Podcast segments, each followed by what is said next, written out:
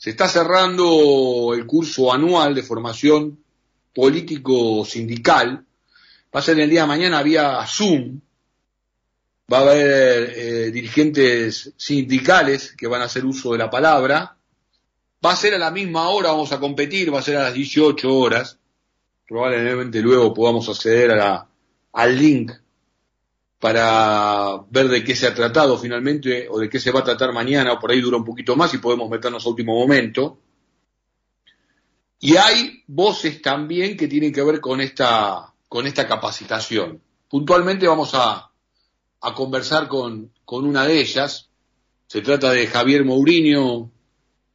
Él es abogado, un apellido bien conocido en lo que tiene que ver con el recorrido democrático, diputado nacional entre 1997 y 2001, secretario de, Gobierno de la provincia de Buenos Aires, actualmente profesor de Filosofía Política en la USAL, también en la Universidad de San Isidro, y director general de cultos en el Honorable Congreso de, la Nación. Eh, Mourinho Javier Edgardo Chili, te saludo aquí por Estado de Alta, por la Radio Cooperativa. Buenas tardes, ¿cómo te va?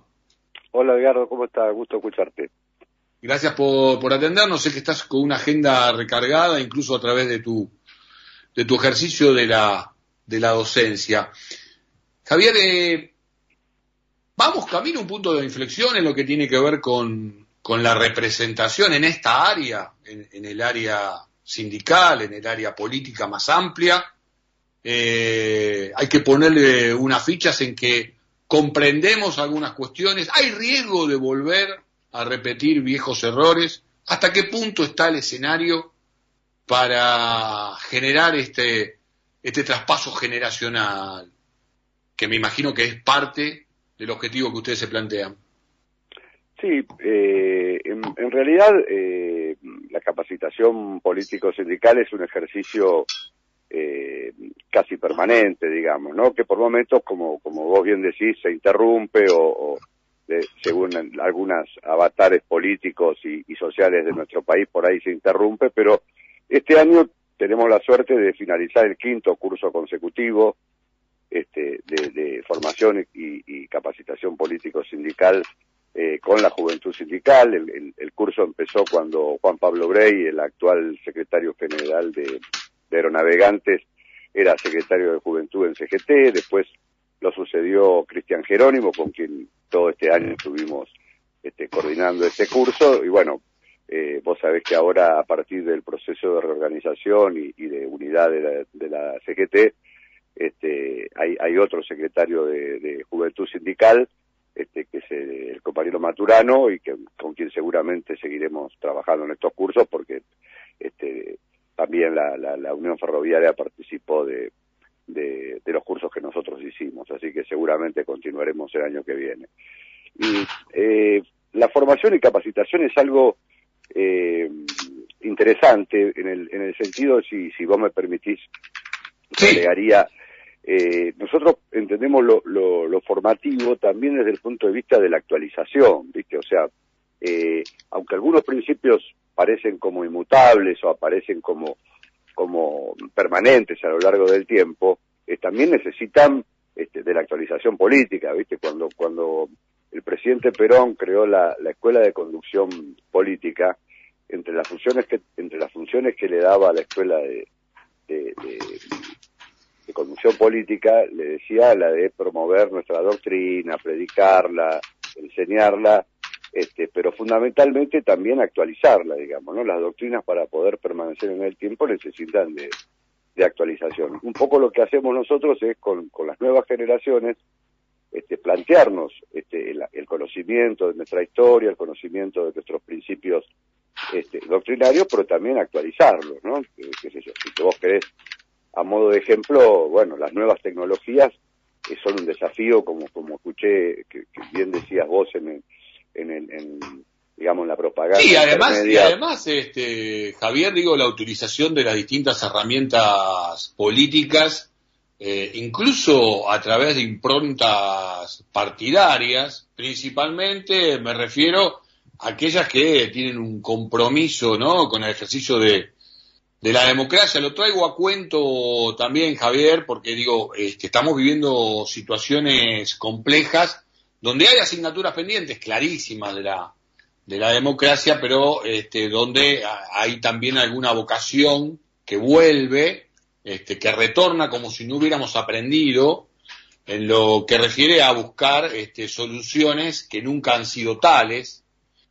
Y estaba pensando incluso en el recorrido que recién hacías, y no me parece menor lo que mencionabas en, en los nombres de los dirigentes, porque lo hemos dicho por aquí, por estos mismos micrófonos, y lo hemos conversado con los propios actores, la verdad es que si hay una renovación, si hay una intención de que la dirigencia sindical, política, comprometida con la, con la acción gremial, este, también debe marcar cierta diferencia ¿eh? en lo que hace a recuperar credibilidad y recuperar confianza, cuando debíamos presentar a una juventud como desunida, digo, bueno, entonces, estamos como repitiendo, en vez de los, los logros, este, las ausencias, las faltas, ¿no? Las asignaturas pendientes.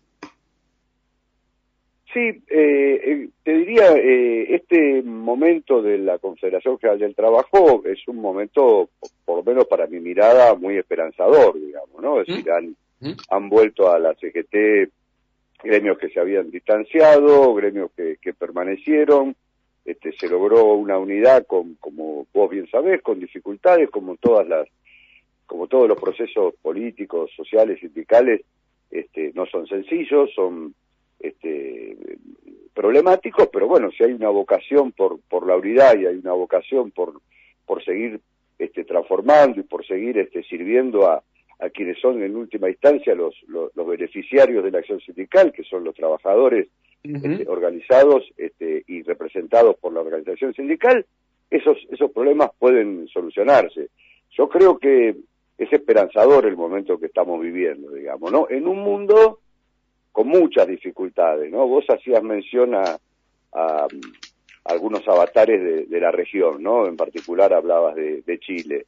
Vos sabés que este curso de este año fue eh, dedicado específicamente a política internacional del justicialismo y de, este gobierno en particular, ¿no? Este, fueron 25 clases, de las cuales 10 las dieron embajadores políticos de Argentina que están en este momento en ejercicio de sus embajadas, como es el caso de, Daniel Scioli en Chile, en, Brasil, perdóname, de Rafael Bielsa en Chile, de Eduardo Suaín en, en Rusia, de, Tomada en, en México, bueno, una cantidad importante de embajadores que, que accedieron a dar su clase, a dar su experiencia, a contar sus conocimientos este, a, a, los jóvenes que transitaban el curso. Eh, pero bueno, esos desafíos que, que hoy, digamos, de alguna manera uno debe actualizar. Yo lo, lo uso, por ejemplo, cuando charlo con los compañeros de Juventud Sindical. Hoy la soberanía política, la independencia económica, inclusive la justicia social, es muy difícil analizarla en los términos en que fueron concebidas, digamos, ¿no? Es decir, las naciones hace 70 años tenían una, una, una significancia, una prevalencia, que hoy solamente es posible pensarla en términos continentales, digamos, es muy difícil imaginarse a la Argentina eh, sosteniendo estas banderas eh, sola en, el, en, en, medio de la y es muy claro, es muy claro que decís, incluso en ámbitos eh, que me consta, me ha tocado participar, eh, donde la Argentina, nuestro país sigue siendo tomado como ejemplo en lo que tiene que ver con los derechos laborales, los convenios colectivos de trabajo, las conquistas al respecto, ¿no? Y, y, hoy se vive un punto de inflexión justamente de, de, toda esta situación donde, a ver, me gustaría decirlo así, creo que me vas a, comprender, eh, digo, eh, a, connotarlo este, como corresponde, el commodity, incluso para utilizar, para jugar con este término, eh, en el mejor sentido de, de, jugar, de lo que es la fuerza laboral, ¿no? Hay amplios sectores que intentan menospreciarla, así que ahí hay un laburo justamente importante por realizar y creo que la capacitación es central al respecto. Absolutamente, absolutamente. Mira, yo eh, coincido, Edgardo, con, con esa apreciación. Este, por supuesto, creo que en el mismo sentido vos lo decís, digamos, ¿no? O sea, la fuerza del trabajo este, está, de alguna manera, se desvaloriza cuando uno la, trata como un commodity, digamos, ¿no? Sí, para nosotros el trabajo es un, un elemento que hace al, al, desarrollo integral del, del, hombre, de la mujer, del ser humano en general, digamos, este, y, solamente el neoliberalismo y el capitalismo más salvaje puede plantearse la idea del trabajo como un commodity, digamos, ¿no? Si un commodity puede ser el petróleo, puede ser el trigo, pero jamás el trabajo, digamos, ¿no? Pero sí es, sí es cierto que nosotros necesitamos actualizar la capacitación de nuestros trabajadores este, y sobre todo de nuestros jóvenes en lo que tiene que ver con nuevas tecnologías y cómo no perder, como vos mencionabas correctamente, nuestros derechos laborales alcanzados hace muchos años y, tan valorados en todo el mundo, no perderlos a la hora de, la aplicación de estas nuevas formas de trabajo como se presenta el mundo de hoy.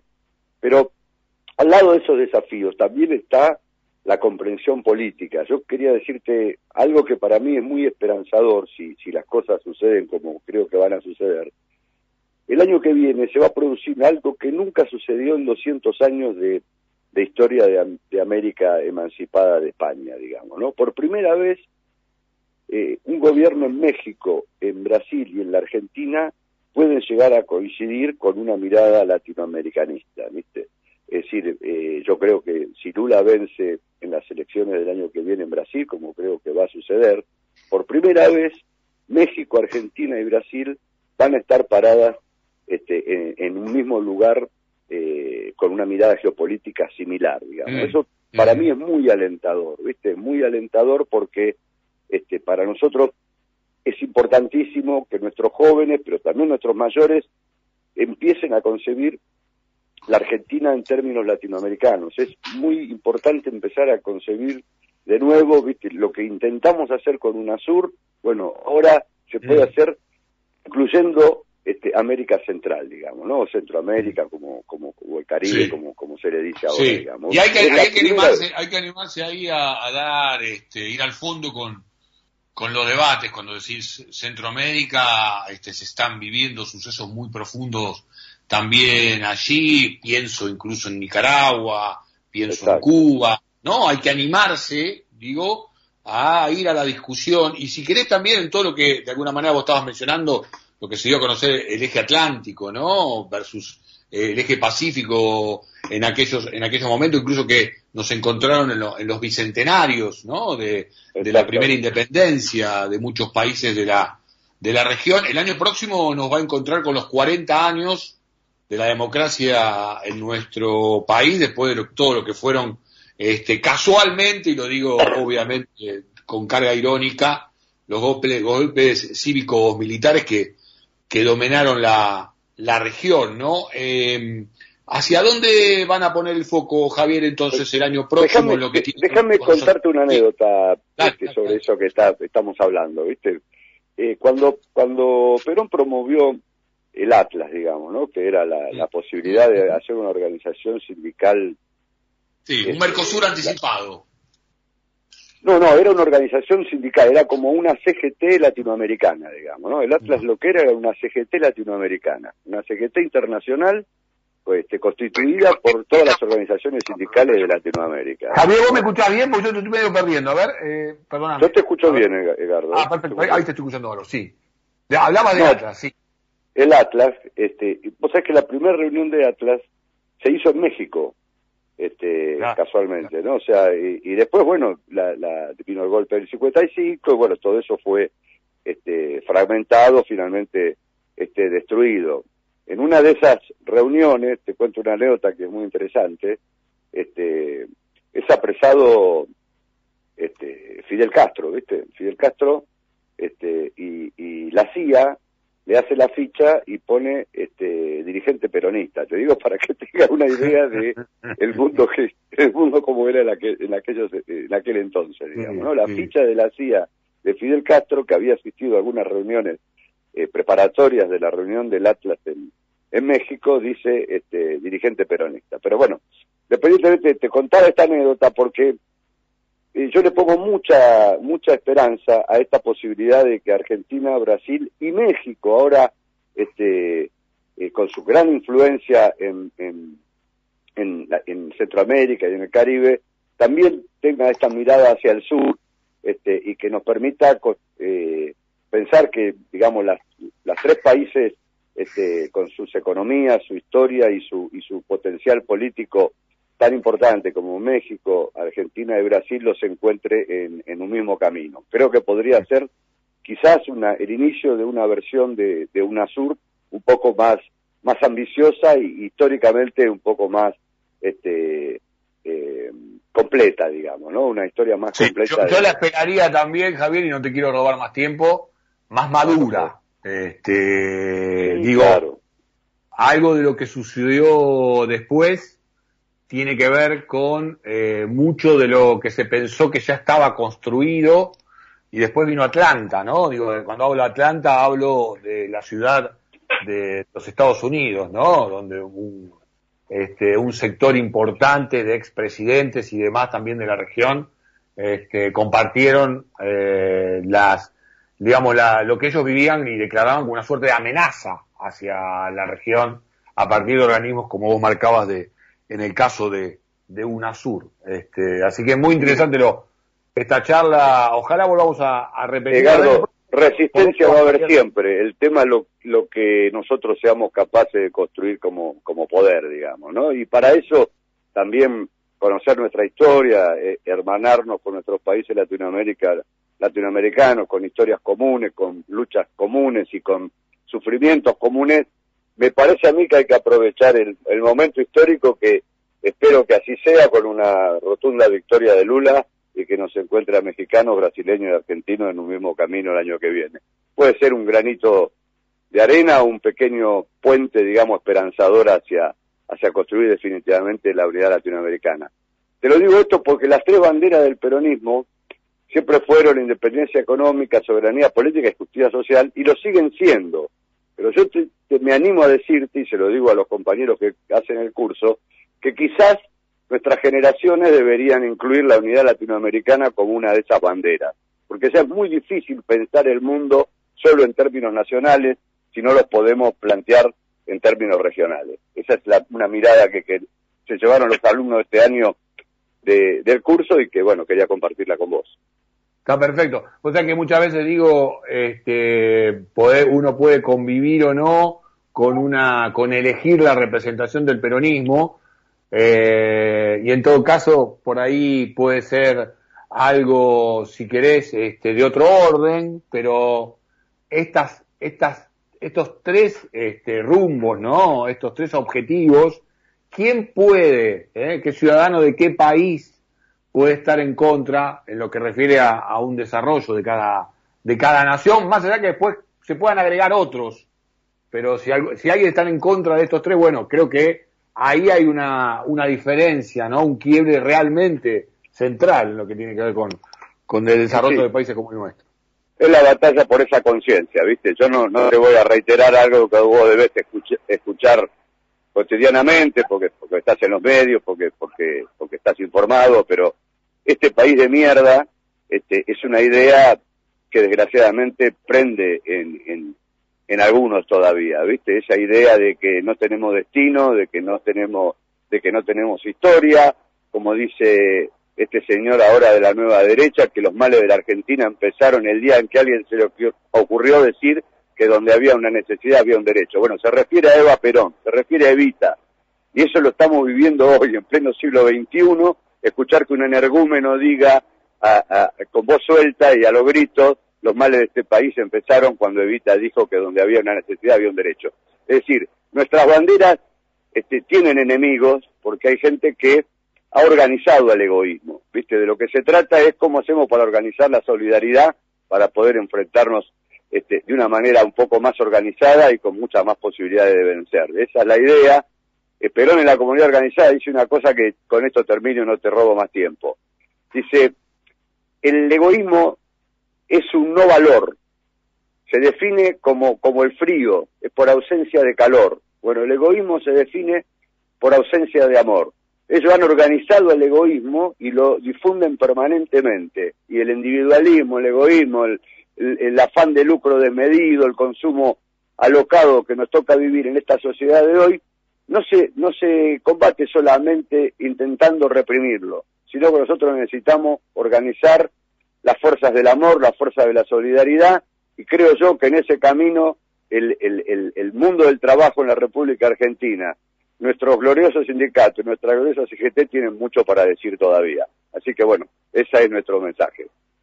Queda hecha la invitación entonces para 24 mañana, 18 horas, vía Zoom, cierre del curso anual de formación político sindical. Javier, un gusto conversar contigo, que termine muy bien el día.